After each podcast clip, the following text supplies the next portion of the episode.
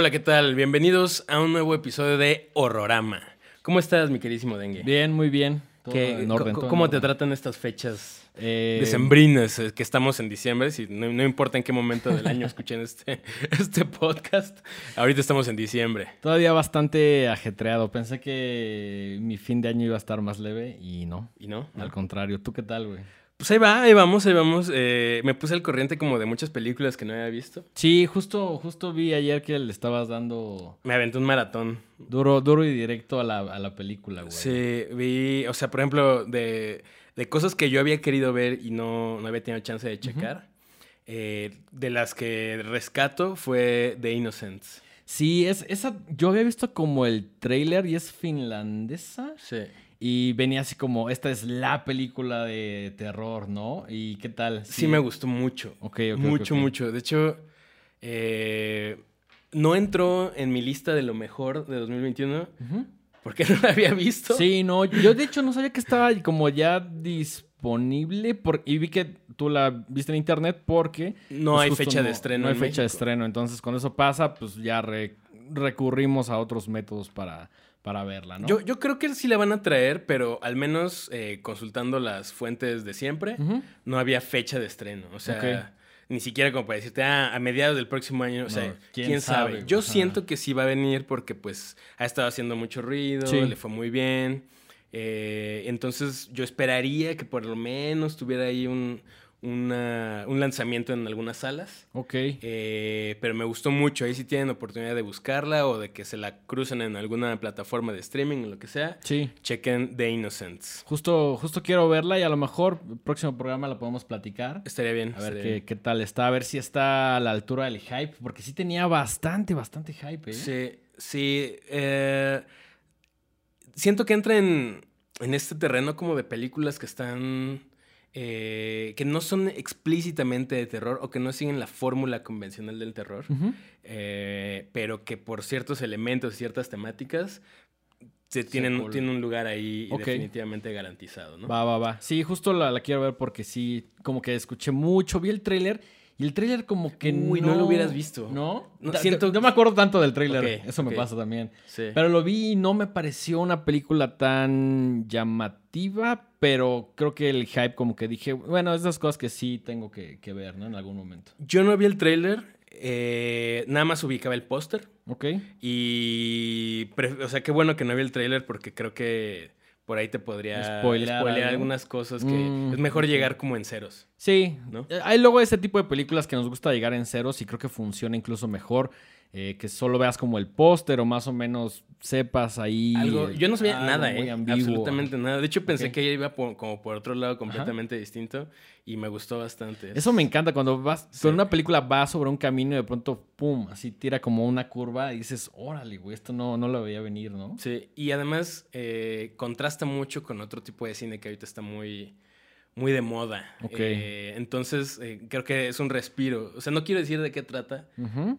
Pero es un respiro dentro de todo lo que se está viviendo al día de hoy, ¿no? Perfecto, pero ¿qué te parece si vamos a lo que nos toca el día de hoy? Me parece perfecto. que vamos a platicar un poquito como de brujas en el cine. Eh, generalmente escogemos un par de películas, platicamos un poquito de ellas, después nuestra recomendación, que en este caso extrañamente fue la misma. Eh, tenemos una dinámica donde entre los dos escogemos una película. Dengue escoge una, yo escojo una, como para saber de qué vamos a hablar. Y luego cada quien, eh, pues, recomienda una, una, selecciona alguna. Pero no nos decimos cuál es para, pues, para que sea sorpresa y así de, esta es la peli. Y ahorita que estábamos como llegando a la- a- al programa, Mike ve mi cuaderno y dice, no mames que viste la misma que yo. sí, ahorita vamos a llegar a eso. Ahorita vamos a llegar a Llegaremos, eso. llegaremos a eso. Eh, ¿Te gustaría empezar con algunas películas eh, Sí. de brujas? Que, que siento que el espectro es muy amplio, eh, pero por ahí me di cuenta como de algunos títulos, unos más obvios que otros. Ujú. Eh, por ejemplo, ahí está The Witches, está The Craft del 96, que siento que es una, es una película como ya muy estilizada y que reinterpreta como esta idea de, de la bruja un poquito más como contemporánea en la década de los 90. Siento que era como para la generación Hot Topic, ¿no? O sea, como... Un poco sí, un poco sí. A- a mí me gusta la película. ¿Sí? Sí. O sea, y, y más allá de que es una buena película o no, como que crecí con ella. Ah, tal vez Y- eso. Y fue como esa onda de decir, ah, órale, esto está padre. Sale, sale Faru Chaval, que había como varias cosas ahí que me llamaron la atención. Eh, la he visto varias veces, la subieron a plataformas hace poquito. Eh, yo sí me atrevo a recomendarla, pero no, no, no diría que es exactamente una película de terror. Es más, se siente más como una película adolescente, Sí, con, tem- con elementos de terror. con ¿no? elementos de terror que sí están muy enfocados en, en la brujería, ¿no? Eh, también mm, Oye. eh, Blancanieves. Ah, es lo que te iba a preguntar Sí, justamente. ¿Tú recuerdas cuáles fueron las primeras películas que viste con el tema de brujas? Mm, probablemente. Y eh, eh, yo creo que debe ser o Blancanieves o como el Mago de Oz. Que si bien no están, no se centran directamente en esos temas, como que sí fueron de los primeros encuentros que vi como brujas en, en la pantalla grande. Y ya como un poco más, más grande. Mm, O sea, yo tengo. Igual es como muy infantil. Es que fíjate que siento que ahora que estaba como haciendo mi investigación, me di cuenta que el tema de las brujas.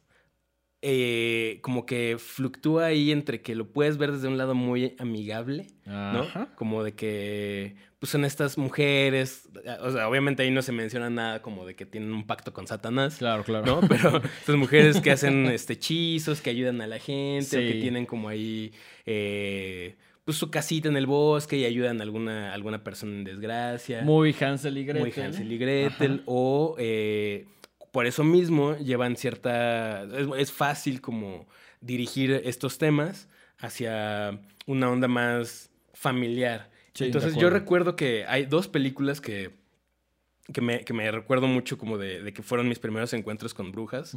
La primera fue justo de The Witches, Ok. ¿no? Eh, que me, sí me daba miedo. Sí, la neta, sí sobre me todo cuando miedo. estábamos chavitos, Sí. como que ver eso sí estaba medio, medio denso, ¿no? Pues es que el- creo que el maquillaje estaba increíble. Sí, sí, sí. ¿No? Y, y, eh, esta, esta bruja personificada por Angelica Houston, eh, pues sí te, sí te sacaba ahí Sí. un, un susto. O sea, sí, yo me acuerdo que mi tía o alguien así me decía como que si no me portaba bien, esa bruja me iba... Específicamente. Específicamente Angelica- Houston Iba a venir por mí te iba a apañarme. Sí, sí, sí, sí. Y, y pues sí se me sacaba de onda. Sí. Y también me acuerdo mucho de Hocus Pocus. Sí, esta que creo que es de Disney. Es de Disney. Y que es Las Tres Brujas, un poquito más familiar, más juguetona. Y, y justo como con este tema, ¿no? Como que se mete con. Como que deja un poquito aparte el tema del.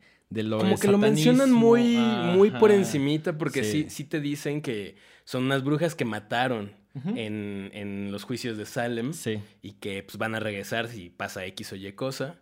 Eh, también me acuerdo que me gustaba mucho esa película. Obviamente sí es una película mucho más para Mucho toda más la familiar, familia. claro, sí. Pero es, es curioso, ¿no? O sea, siento que... Obviamente lo primero que hice, no, no, no conozco todas las películas de brujas. Claro, no. Y, y puse así como en Google, así mi primer, mi primer búsqueda fue así de me- las mejores películas sobre brujería. Y vienen mezcladas como estas, ¿no? Sí, Y dije, sí, no, sí. es que esto no es lo que yo quiero, yo quiero como lo que, a lo que venimos a hablar aquí en Horrorama, ¿no? Sí, como algo un poquito más atascado. Ajá. Que curiosamente, una, la última recomendación que vamos a hacer está inspirada por Blancanieves. Ujú. Mario Baba, el- vamos a hablar de, de una película de Mario Baba, que es una de las principales. eh, toma cosas de justamente de, de Snow White and the Seven Dwarfs, ¿no? Otra que recuerdo mucho, ya hemos platicado de ella, quizá no vamos a, a ahondar tanto, eh, Blair Witch Project, ¿no? Claro, claro. Que, que a lo mejor es más como. mm, La, la bruja no aparece tal cual o no se ve como tan claramente. Es más como esta excursión y el campamento y todo lo que sucede. Sí es una franquicia grande, pero también fue esas cosas que vi y dije, güey, qué pedo. Sí, Junto sí, sí, con eh, la de Roman Polanski, el 68, Bebé de Rosemary. El bebé de Rosemary, claro. clásico de, de terror, que por ahí muy claramente aparece el tema de un libro que se llama All Them Witches, que de hecho la banda toma su nombre de ese momento, ese frame donde sale el libro que dice All, the- All of Them Witches. Sí, que está cañona la cantidad de bandas que tomaron como Sí. sus nombres de películas Hay- de terror. Hay, ¿no? hay una buena relación entre, entre justo el tema de las brujas y bandas principalmente de Stoner, de Doom, de Sludge. Eh, hay Acid Witch, hay diferentes bandas que han tomado como cierta temática. Y creo que mm, revisando un poquito como la lista que tenemos eh, y, y viendo como las temáticas, creo que son temas contemporáneos que de alguna manera se han reinterpretado para algunos movimientos feministas. No puedo decir que todos, pero hay algunas ideas de la relación con la bruja, eh, eh, como e- esta onda de, de la segregación, de separarla, de desterrarla. Creo que hay muchos colectivos actuales que están tomando ciertas ideas de, eh, de- del tema de, de la brujería o algo relacionado con las brujas, que también me parece algo interesante y que mantiene de alguna manera vivo el, to- todo esta mitología que existe alrededor, ¿no? Sí, sí, sí, sí. ¿Qué te parece si empezamos con nuestra primera de las, de las dos que vamos a hablar, las dos principales? Eh, The Witch de 2016, que es justamente la que tenemos aquí. Esta sí la tenemos original. Esta sí. es- Esta sí. Extrañamente, esta sí la tenemos original. Eh, es, es el debut de Robert Eggers. Eso se me hace muy cañón. Para hacer un debut, me parece Así- que golpea con todo, ¿eh? Sí, y, y que bueno, dicho sea de paso, pues después de, de The Witch hizo The Lighthouse. Lighthouse. También peliculón, que, que recomendamos ampliamente. Y hoy se estrenó el Trailer. el trailer de la que va a ser la tercera, que no la sentí, bueno, al menos el trailer no sentí como, sí obscura, pero no tan de terror, no, no en el mismo sentido que The Witch. Sí, no, ejemplo. para nada. Es más como una historia ahí vikinga. Ujú, ¿no? pa- Que parece se- como un Señor de los Anillos. Game of Thrones muy oscuro. Sí, este, igual me recuerda un poquito a, ¿viste? Valhalla Rising. Sí. De, Tom, de Nicholas Winding Refn, ¿no? También peliculón. Siento que también va como por ahí esa Va como, onda. como muy épica. Ajá, como pero medio- a veces medio contemplativa. Sí. Sale, sale Bjork en Sí, esta, en esta eso nueva de, de loco, ¿no? ¿Cómo Sí. a Björk que sale en tu Pues película? así de buena de estar como para que dijeran, órale, va. Para que Björk haya leído el guion, Sí. he dicho, ah, ahora le vas a hacer tu pinche peliculita, güey. Y, y fíjate que después de The Northman, el siguiente proyecto de Robert Eggers es un remake de Nosferatu. Órale. Que eso siento que va a estar muy chido. Yo creo que va a estar bueno, se me antoja mucho, pero creo que va a tener eh, público dividido, como la otra que vamos a hablar, que es, que es Suspiria, ¿no? Pero bueno, enfocémonos ahorita En a, The Witch. a The Witch 2016, también conocida como, bueno, no conocida, pero Es como el tagline, ¿no? El tagline, eh, England Folk Tale. A New England Folk Tale. Ajá. Que hay muchas personas que no la ven tanto como una película de terror, sino justo como un folk tale, folk tale muy oscuro, ¿no? Ok. Que es, que es algo que me gustó. Eh, tuve la oportunidad de verla, no el día de ayer, pero la vi hace poquito. Y, y el, este DVD trae los comentarios de Robert Eggers. También por ahí trae algunas conferencias de prensa, trae un QA. Está, está bastante completa esta edición, no está nada cara y en Amazon la consiguen en Fíjate que yo no he visto el, el- el comentario. ¿Hay algún como dato ahí chido que... Pues hay, vienen varias cosas y justo que, Ro- que el director eh, Robert Eggers eh, es- vivió un tiempo en, en New England, ¿no? Entonces es una película que si bien tiene como una historia bastante lineal, de pronto toma como un como una curva ahí bastante interesante y justo en el Q&A eh, como que está, como que llegan los actores, llega Robert Eggers y por ahí eh, hay asisten como un, al menos un par de historiadores que dicen lo que me gustó no, no fue tanto la película en sí, sino que eh, te fijaste mucho en el vestuario, te fijaste mucho en, en cómo se veía. eh, O sea que es muy acertada es históricamente. súper acertada. Ya. De hecho, los historiadores dicen como, güey, esto es un buen documento que podría explicar ese, ese espacio y ese tiempo en específico, ¿no? Fíjate Fue que... una de las cosas que, que me gustaron. A, mí me gusta, por ejemplo, que, que hablan en inglés de la época, Sí, ¿no? Eh, yo- por ahí, digo, un comentario medio al margen. Le- yo sabía que mucha gente no le gustó en Estados Unidos ok. porque, pues, obviamente no necesitas subtítulos porque están hablando en inglés. Aunque es Claro. inglés antiguo, pero que se quejaban de que no entendían lo que Sí. decían. Eso me pasó un Sí. poco con The Lighthouse, Ajá, que la intenté ver con- sin subtítulos y dije, no lo voy a lograr, No. güey. O sea, por, por más bueno que sea nuestro inglés o no, eh, es, es complicado y sí, de alguna manera tienes que ver. Yo creo que ambas con subtítulos, porque si no, eh, si los angloparlantes les costó trabajo, imagínate, pues nosotros. Sí, no, no, no. Un- uno, uno que puede esperar. ¿verdad? Uno que apenas puede hablar español, güey. Pues te topas con eso y pues obviamente está complicado, ¿no? Eh, ¿Recuerdas? ¿La viste en el cine? ¿La viste después? La vi en el cine, la vi en el cine eh, en una función muy temprano y me acuerdo que me tocó la sala bastante vacía Ok. y, y eso lo, lo agradecí bastante. Sí. Eh, recuerdo que mm, salí y, y salí consternado, sí, sí, Ok, sí me dio miedito. Sí, a mí creo que más que miedo es como esta como lo que generalmente decimos de estas nuevas películas, ¿no? Que ya es como este sentimiento de malvibre, sí tiene algunas escenas ahí, mm, pues medio psicodélicas, medio viajadas, medio raras. Eh, me encanta la relación del padre con el hijo, que al final tienen como mucho parecido. Cuéntanos un eh, poquito de la trama. Yo me, o sea, si, mal no recuerdo, les voy a ser muy sincero, la vi hace un par de años, no la volví a ver para este, este episodio, pero la tengo lo suficientemente fresca, ¿no? Sí. Es esta familia que tiene una disputa con eh, pues la, iglesia como, digamos, local, como con su comunidad. Con su comunidad. Y entonces decide irse y poner su propia farm, su propia granja, en las afueras de, un bosque. Ya completamente desterrados y de alguna manera, al ser una comunidad, habla mucho del fanatismo eh, religioso. religioso. y al ser como una familia desterrada, pues como que a partir de ese momento, de que se llegan a otro lugar donde prácticamente no hay nada, como que empiezan este camino un poquito como fuera del paraíso, ¿no? Y ahí viene como la, comparación con todos estos temas eh, bíblicos, ¿no? Ya es como confrontarse con, con, con, otras cosas que no tienen que ver con Dios y de alguna manera como que sienten que ya están desprotegidos y es esta como búsqueda o esta experimentación de sentirte como abandonado, ¿no? Al principio de la película se ve que la familia es como un poquito optimista y poco a poco se va yendo al, diablo todo, ¿no? Literalmente. Sí, tal cual, así, se va al infierno tal cual, güey. Bueno, o a la que este... Pero bueno, creo que uno de los sucesos más importantes es justo cuando eh, Thomasin, que es la, chica, o, la, uno hija. De los, la hija, uno de los personajes principales, eh, se lleva como al, recién nacido que todavía no está bautizado, porque los corren, y de pronto están jugando como este jueguito muy gringo del, del picaboo. Y de pronto están en el bosque y desaparecen, ¿no? Entonces la familia como que ahí es el, punto fuerte o el, o el, vértice donde empieza como a irse al infierno directamente la película. Eh, los papás obviamente no saben qué hacer, empiezan a culparla. Eh, también lo que me gustó es que las actuaciones son tan buenas que a veces no sabes si ella realmente es la bruja, si está fingiendo, si los chavitos en algún momento hacen como que están poseídos, pero realmente no están, como que va jugando un poco con, con esa idea. Eh, también me gusta mucho cómo exploran el, tema del, padre de familia, ¿no? Que prácticamente es un bueno para nada y, es parte de, de, por qué como que lo, lo segregan, lo destierran.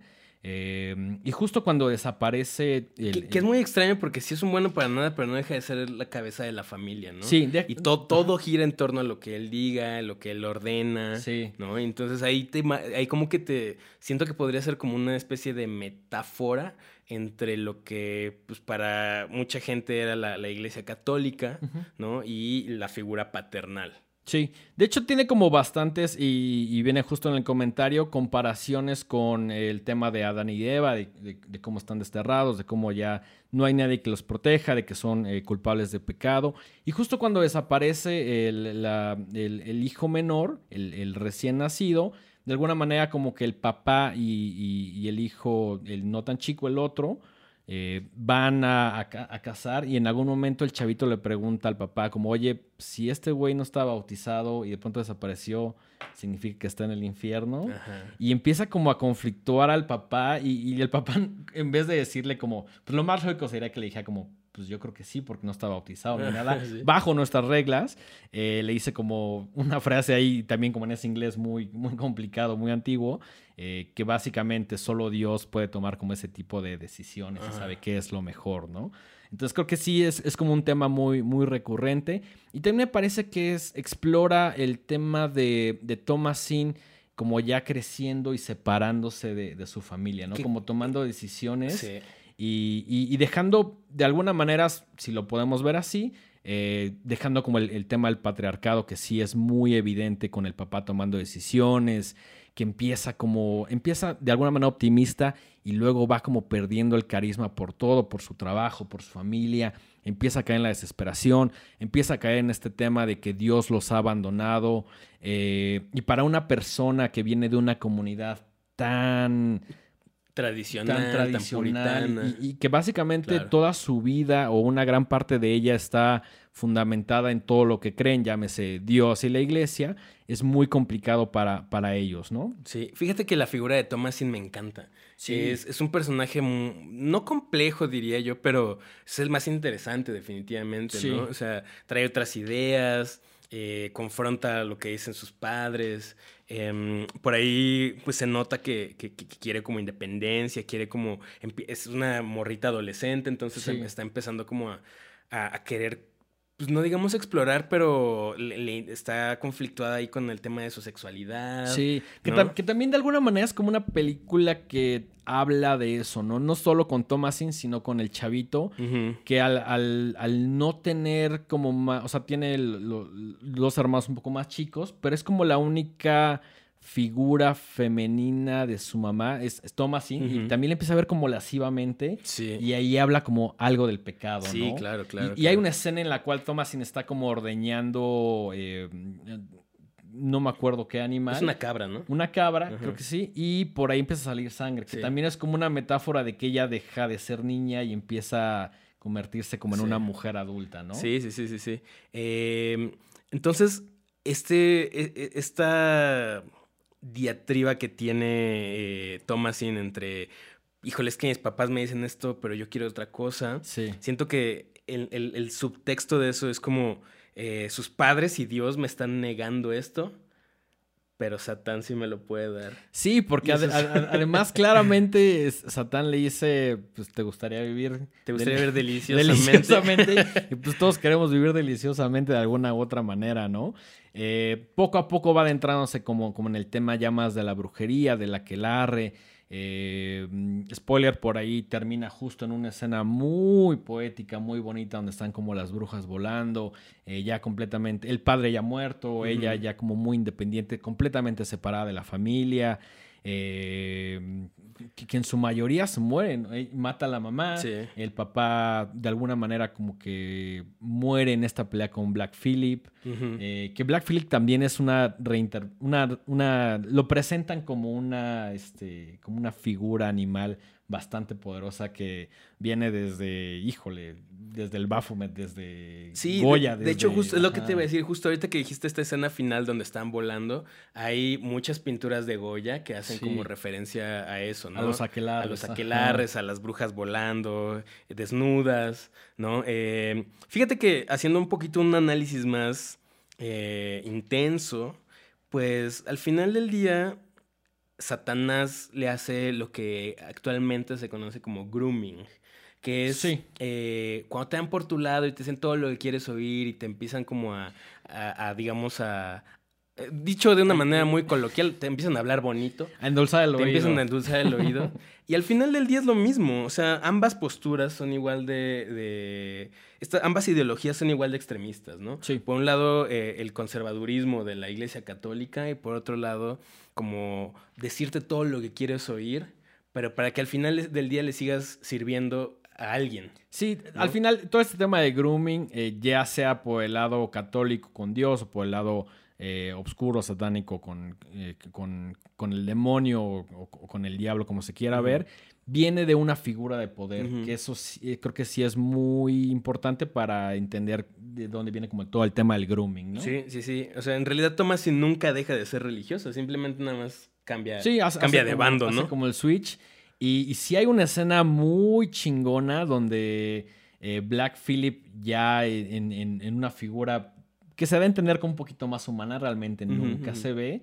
Eh, es cuando firma el libro y cuando acepta como convertirse a, todo lo, que no es el, esa como tradición cristiana de la, de la que ella venía, ¿no? Me encanta esa escena, me encanta, me encanta, cuando está firmando el libro, cuando llega la que larre, eh, todo es de una manera muy sutil, muy fina.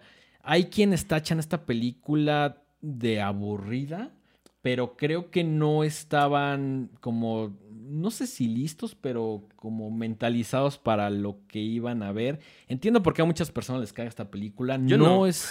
yo no entiendo por qué te cagaría. Mm. ¿Tú por qué crees que le cagaría a las personas? Bueno, cuando yo fui al cine, o sea, y ya le iban a quitar de cartelera, fui ahí al la sucursal de Cinépolis Universidad, no me acuerdo, ya fue muy en la noche.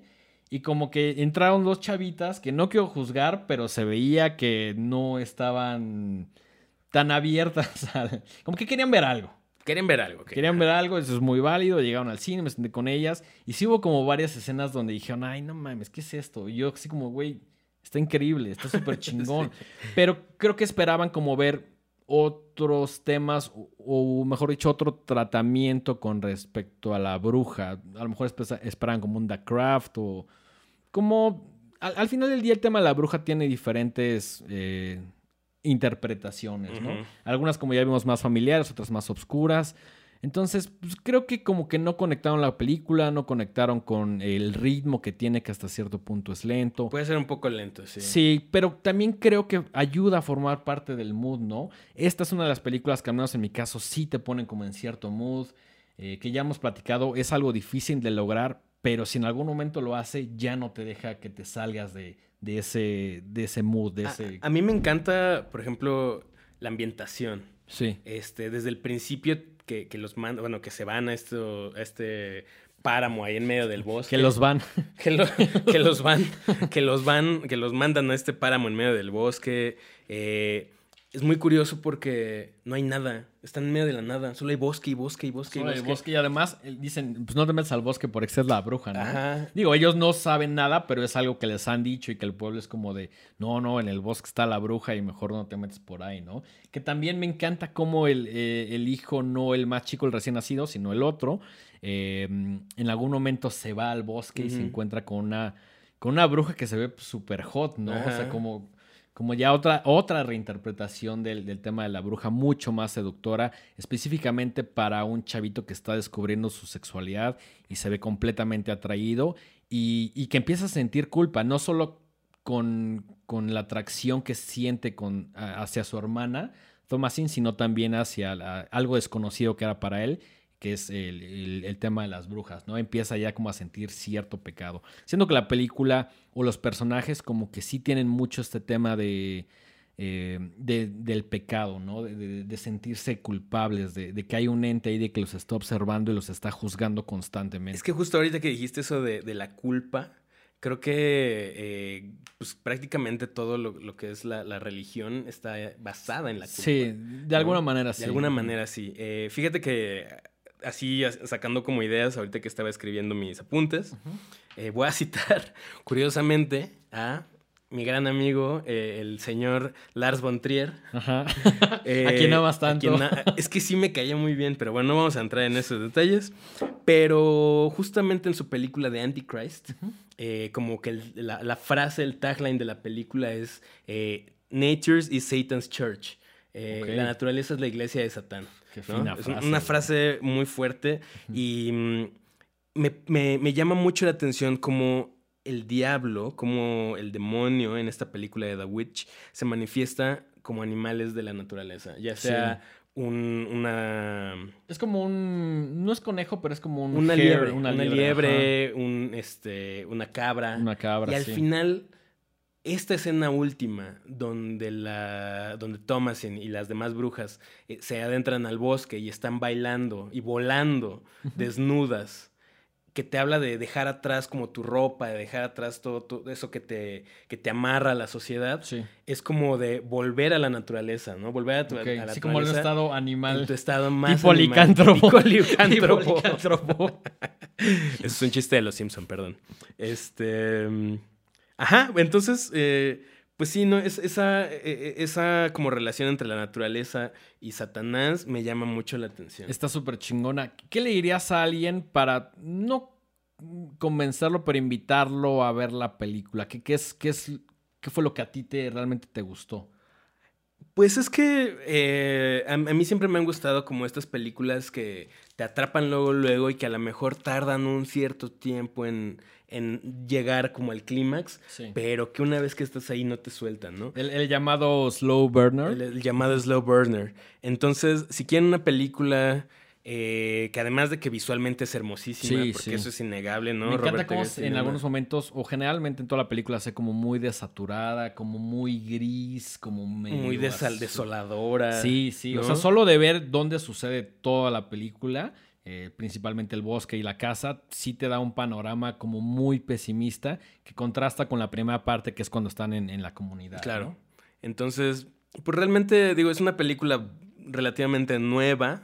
2016. Eh, si no la han visto, creo que es un gran, eh, gran momento para volverla a ver, sobre todo ahora que viene la nueva película de Robert Eggers, The Northman. Está bien como hacer tal vez un recuento de sus películas. Sí. Eh, pues nada, si quieren una historia donde justo se contraponen estos, estas ideas de la religión y, el satanismo, la libertad, la opresión de, pues, de la sociedad conservadora, pues creo que es una película para ustedes. Sí, creo que sí es un una película fundamental dentro del todo el tema de las brujas, ¿no? Que si bien ya está de alguna manera muy visto, este tipo de reinterpretaciones o este tipo de tratamientos un poquito diferentes, eh, creo que enriquecen al género, por llamarlo de alguna manera.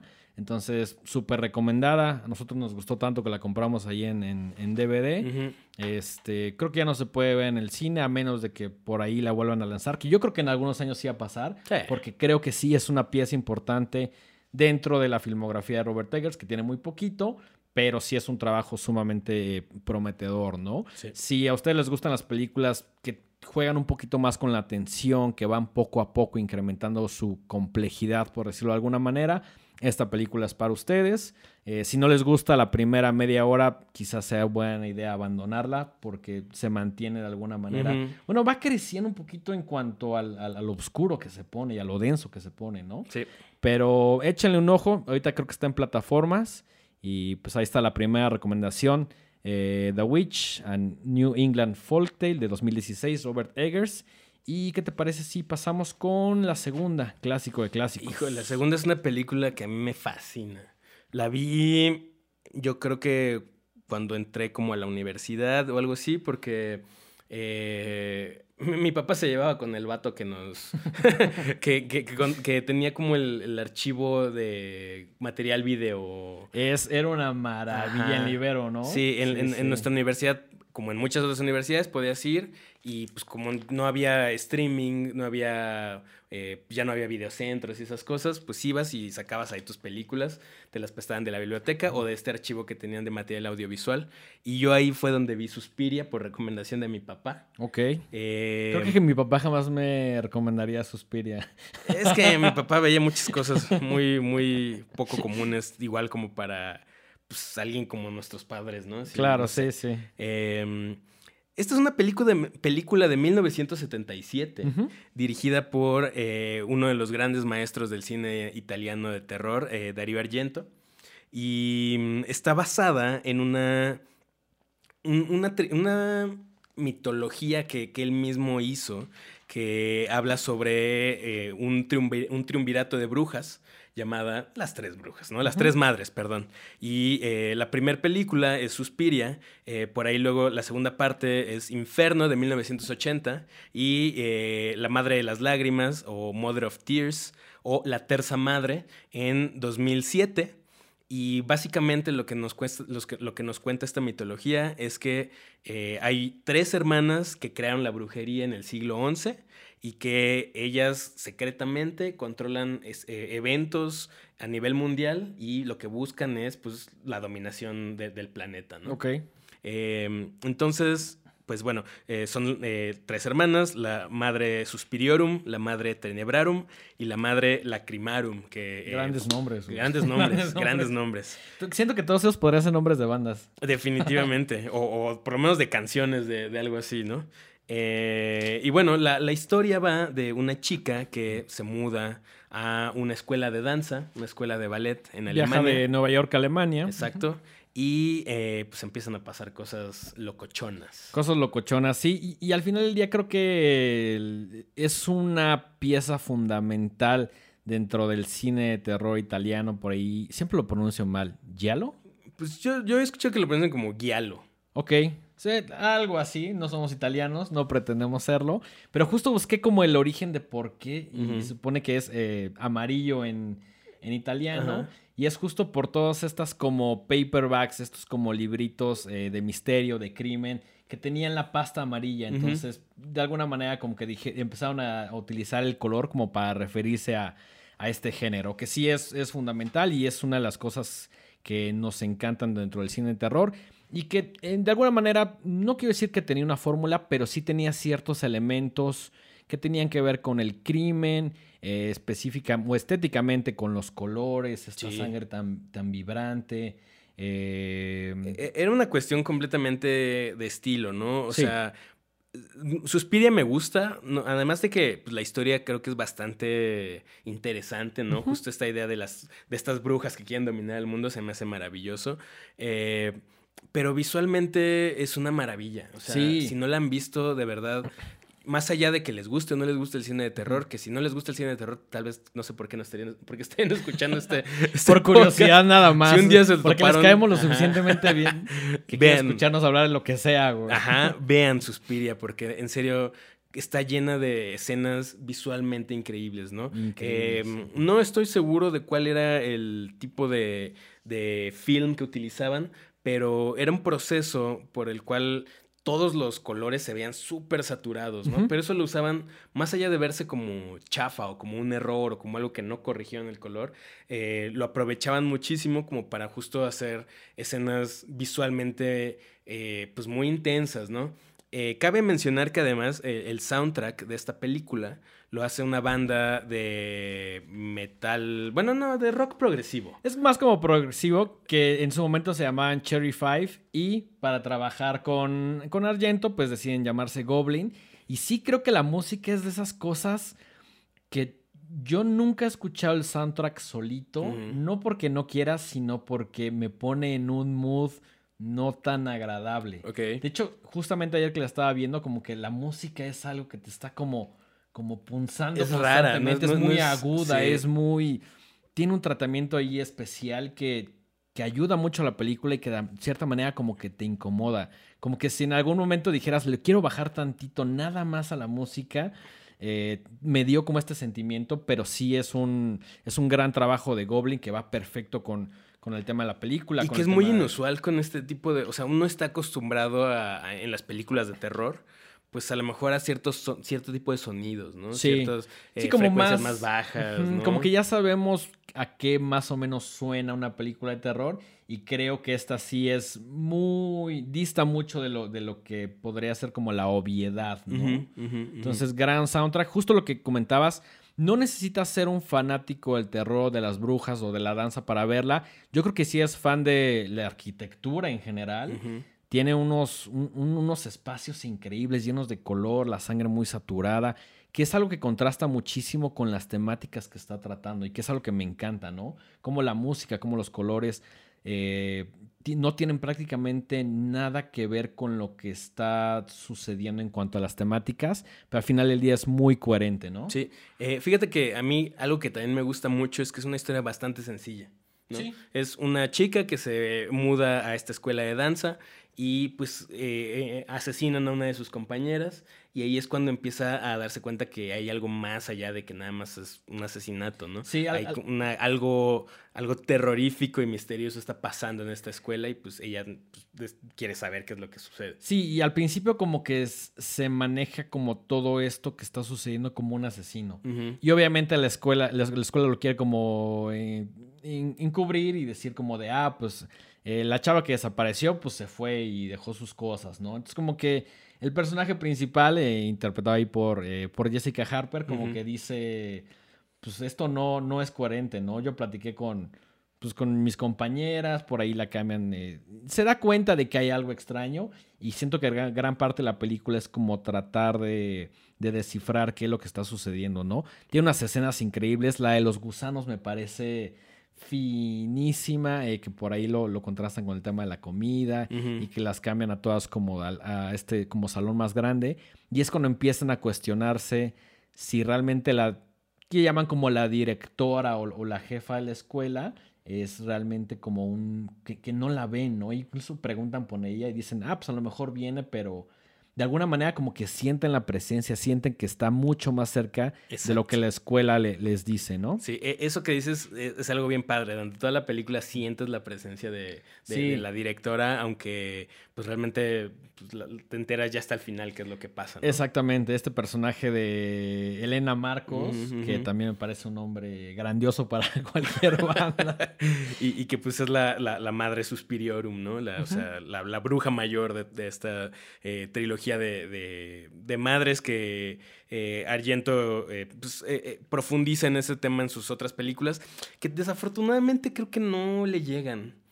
O sea, yo vi, vi Inferno y vi mm, Mother of Tears. Y híjole, no sé, se, se quedan bastante, bastante abajo. De, Yo recuerdo poco de Inferno, la otra no la vi, pero para mí creo que en cuanto al tema de las brujas, la que mejor lo hace sí es eh, Suspiria. Definitivamente. Por todo lo que hablamos, eh, porque no había nada con este tratamiento o que combinara ciertas cosas como muy específicas, ¿no? Y creo que es uno de los puntos fuertes de, de la película.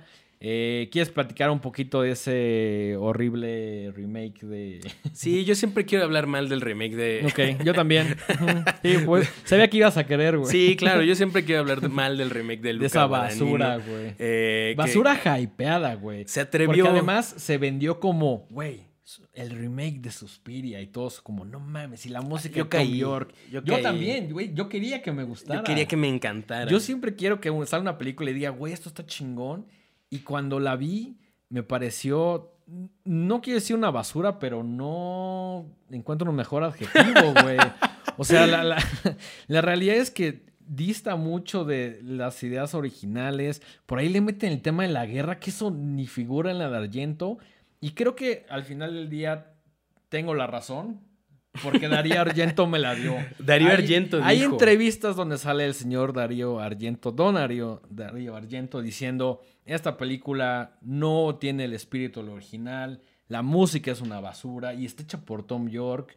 había, siento que antes de que estuviéramos en la sala del cine donde la habíamos visto, eh, había demasiadas cosas que decías, esto es una receta para que salga algo chingón. Ajá. Veía los postes, estaban increíbles. Claro. El tratamiento tipográfico. Sale Tilda este Swinton. Sí, claro. No, que Ni Tilda Swinton pudo salvar este Tilda bodrio, Swinton la pudo salvar, Dios mío. Qué, qué, qué terrible que es. Y creo que, como ya lo habíamos mencionado en alguna otra ocasión, el verdadero problema más allá de que la película a mí no me encantó, es que se llama Suspiria. Sí, porque al final del día ni siquiera es un, un remake, es como una reinterpretación que ese güey le quiso dar, como de su versión. Y también creo que, toma algunas cositas, pero en realidad. Y, parece más como una onda Black Swan porque sí se enfocan muchísimo en el tema de la danza, ¿no? Sí, sí, sí. Que lo pudieran haber explotado bien. Hay algunas escenas que se pueden por ahí rescatar. La última me gusta mucho una que otra de baile, pero creo que en general sí parece como una. Como que vieron Black Swan y dijeron, ah, vamos a hacer lo mismo, pero con Suspiria. No funciona en la original, no se le da tanta importancia al tema del ballet. Eh, no sé, yo, yo quedé bastante. Fue una película que me aburrió, güey. Sí, a mí también. No, el, el tema de los idiomas también me pareció como bastante mezclado ahí, que de pronto hablan alemán y de pronto inglés y ya no sabes qué pedo. Eh, salí bastante decepcionado.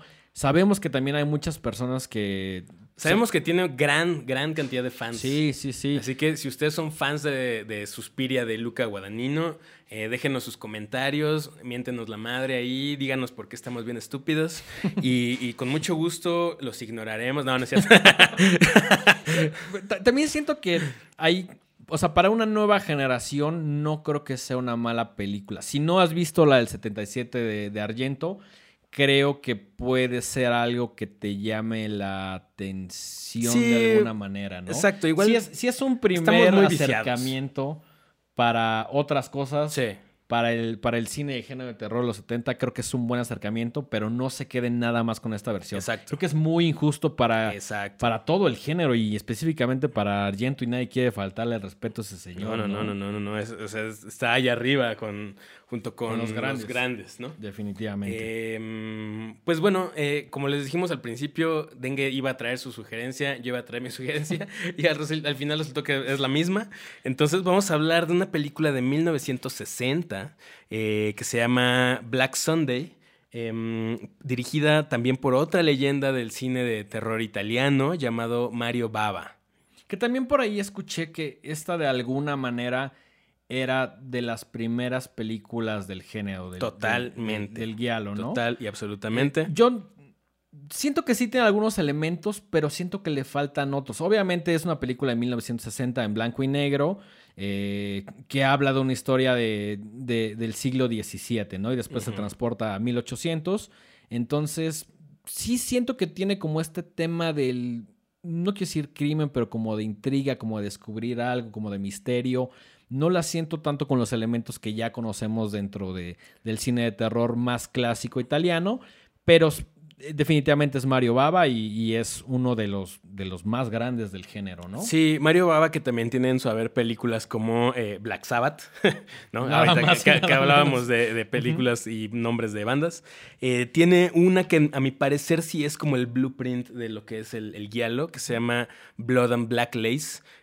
sangre y terciopelo, no, sangre y encaje negro, perdón. Que siento que ahí, si la ves, entiendes perfectamente de dónde eh, tomaron como todos los elementos para desarrollar este género del guialo. Y que incluso... a tomar más forma, ¿no? Sí, sí, sí. Eh, el otro día que platicábamos sobre Malignant, hay un montón de paralelismos ahí con, con Malignant, una película pues, de este año, ¿no? Entonces... Sí, siento, más allá de tratar de encontrar como las referencias específicas, que seguramente las tiene, sí se siente como una reinterpretación de este cine italiano de la década de los 70 principalmente. 60, 70, sí, claro, claro, claro.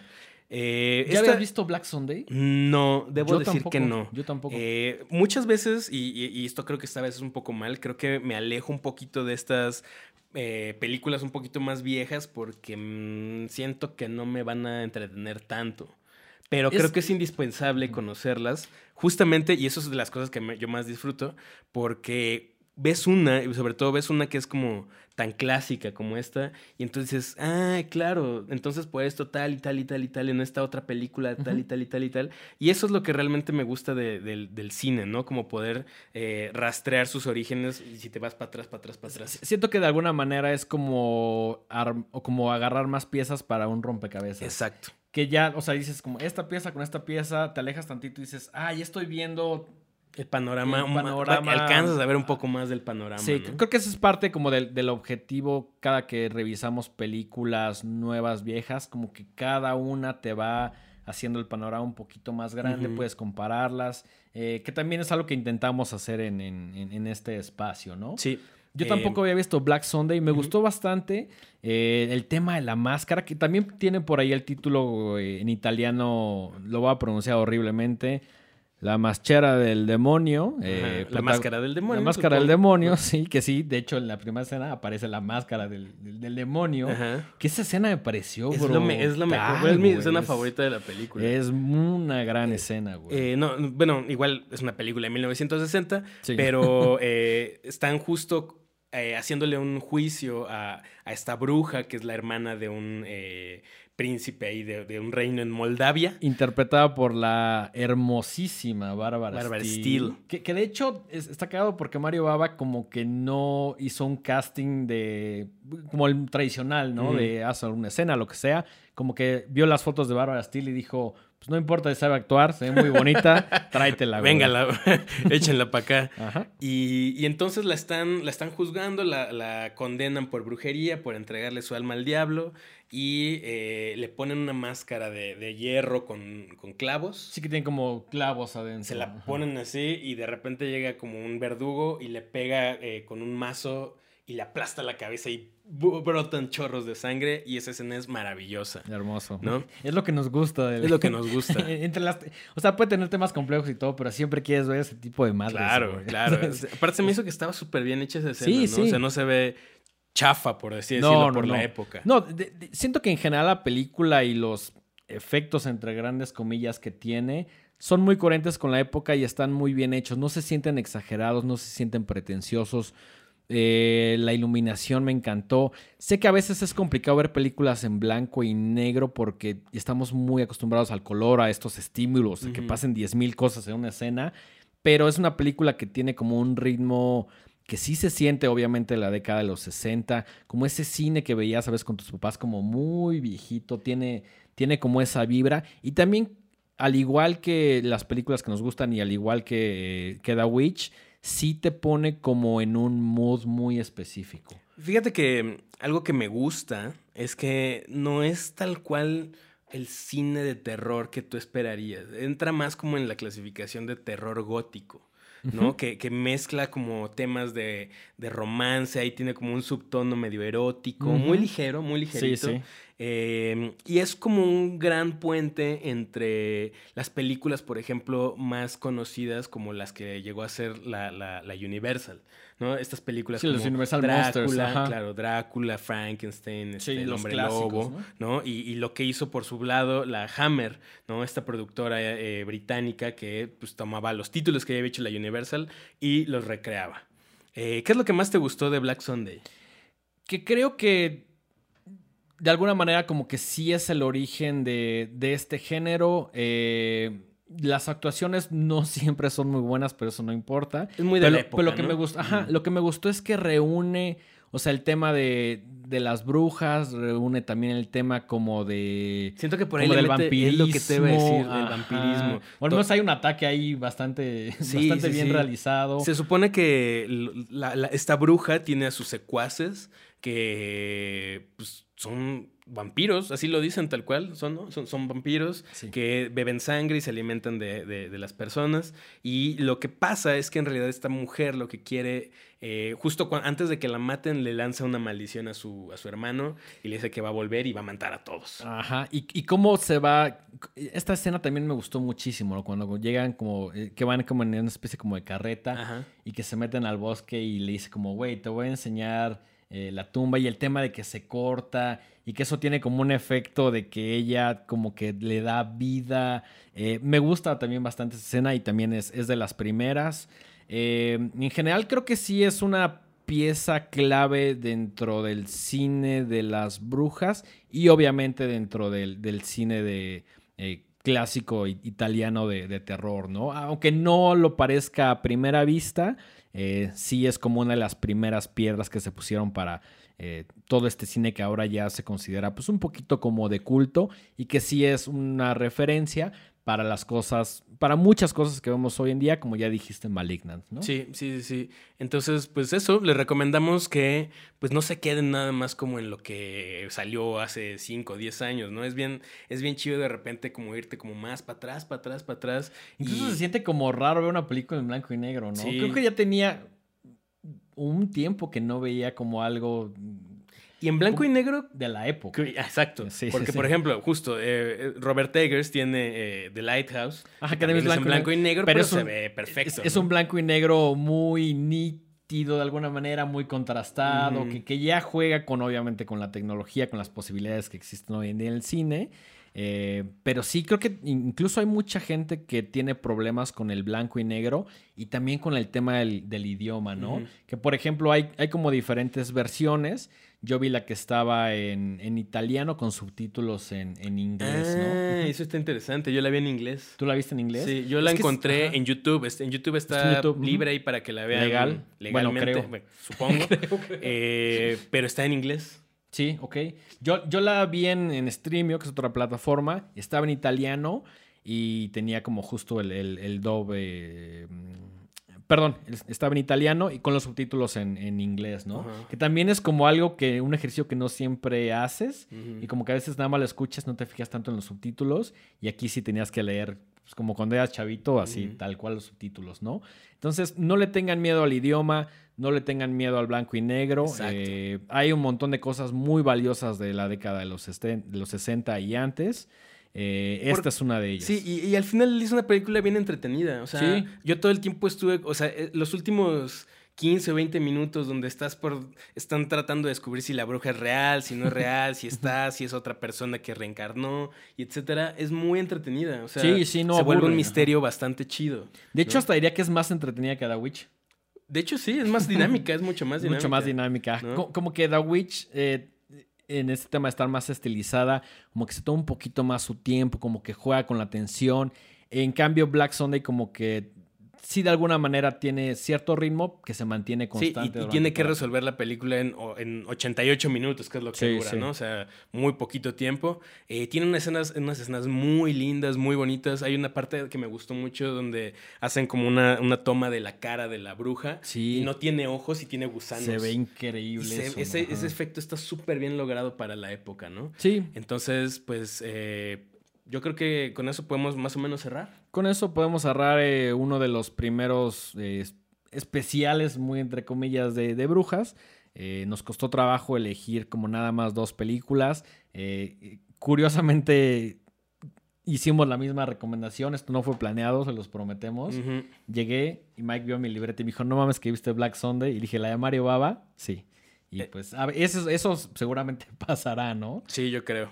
Perfecto. Oye, pues eh, despedimos este, este horrorama del día de hoy. Mike, tus redes personales. Estoy como arroba Mike-Sandoval- en Instagram y arroba Miguel Sandoval en Twitter. ¿Tú, Dengue? Yo estoy en Twitter y en Instagram como arroba el Dengue. Por ahí cualquier comentario, quejo, sugerencia las redes de este programa? Estamos en Instagram como arroba los horrorama y si ustedes le ponen a su plataforma de streaming o YouTube de preferencia como horrorama, salimos ahí luego luego. Así que pues creo que con eso damos por concluido este episodio. Perfecto, muchas gracias Mike. Chido, gracias.